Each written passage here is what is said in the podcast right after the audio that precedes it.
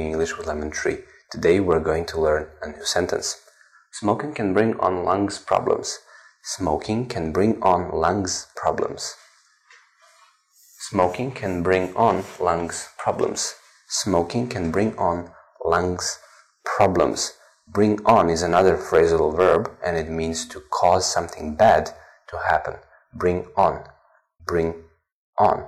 Something bad can happen. Bring on. Thank you for watching. See you in the next video.